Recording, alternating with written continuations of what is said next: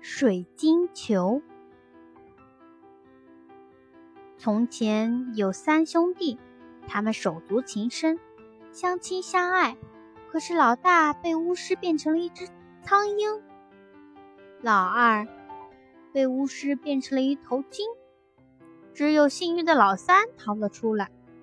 路上，他听说公主中了魔法，被关在金太阳宫。已经有二十三个年轻人冒险去救他，可都是惨死在那儿。老三便拿定主意，要去寻找金太阳宫，救出公主。老三日夜兼程的赶路，来到了一片大森林。忽然，他看见两个巨人在为一顶帽子争吵不休。原来那是一个如意帽，如果戴上它，想到哪儿去就可以到哪儿去。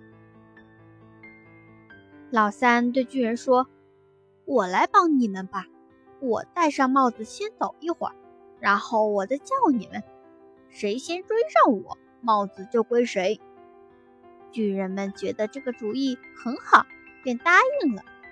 老三戴上如意帽，一直往前走，心里老是想救公主。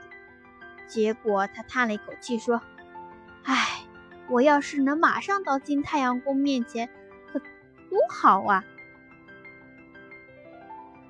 可话刚一出口，他就站在了金太阳宫门前。原来是如意帽帮了他。老三找到了公主，可是美丽的公主已经被巫师变成了丑陋的姑娘。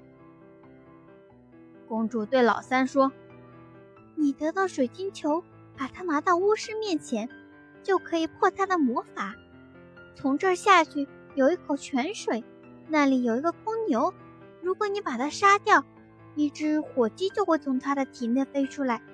火鸡肚内有一颗蛋，烧得红红的，蛋黄中就藏着那颗水晶球。但鸟不会放蛋下来，除非迫不得已。如果蛋落在了地上，就会立刻立刻燃起熊熊大火，蛋就会自己融化，里面的水晶。也不会例外。如果是这样，一切就白费了。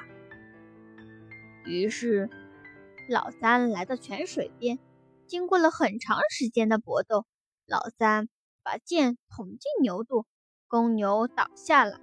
转眼间，牛肚里飞出了一只火鸡，火鸡刚想飞走，变成老鹰的大哥就从云层里扑了起来。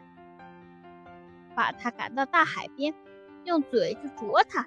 火鸡无奈之下扔了那颗蛋，可是蛋掉在了沙滩上的一座屋顶上，屋顶就立刻着火了。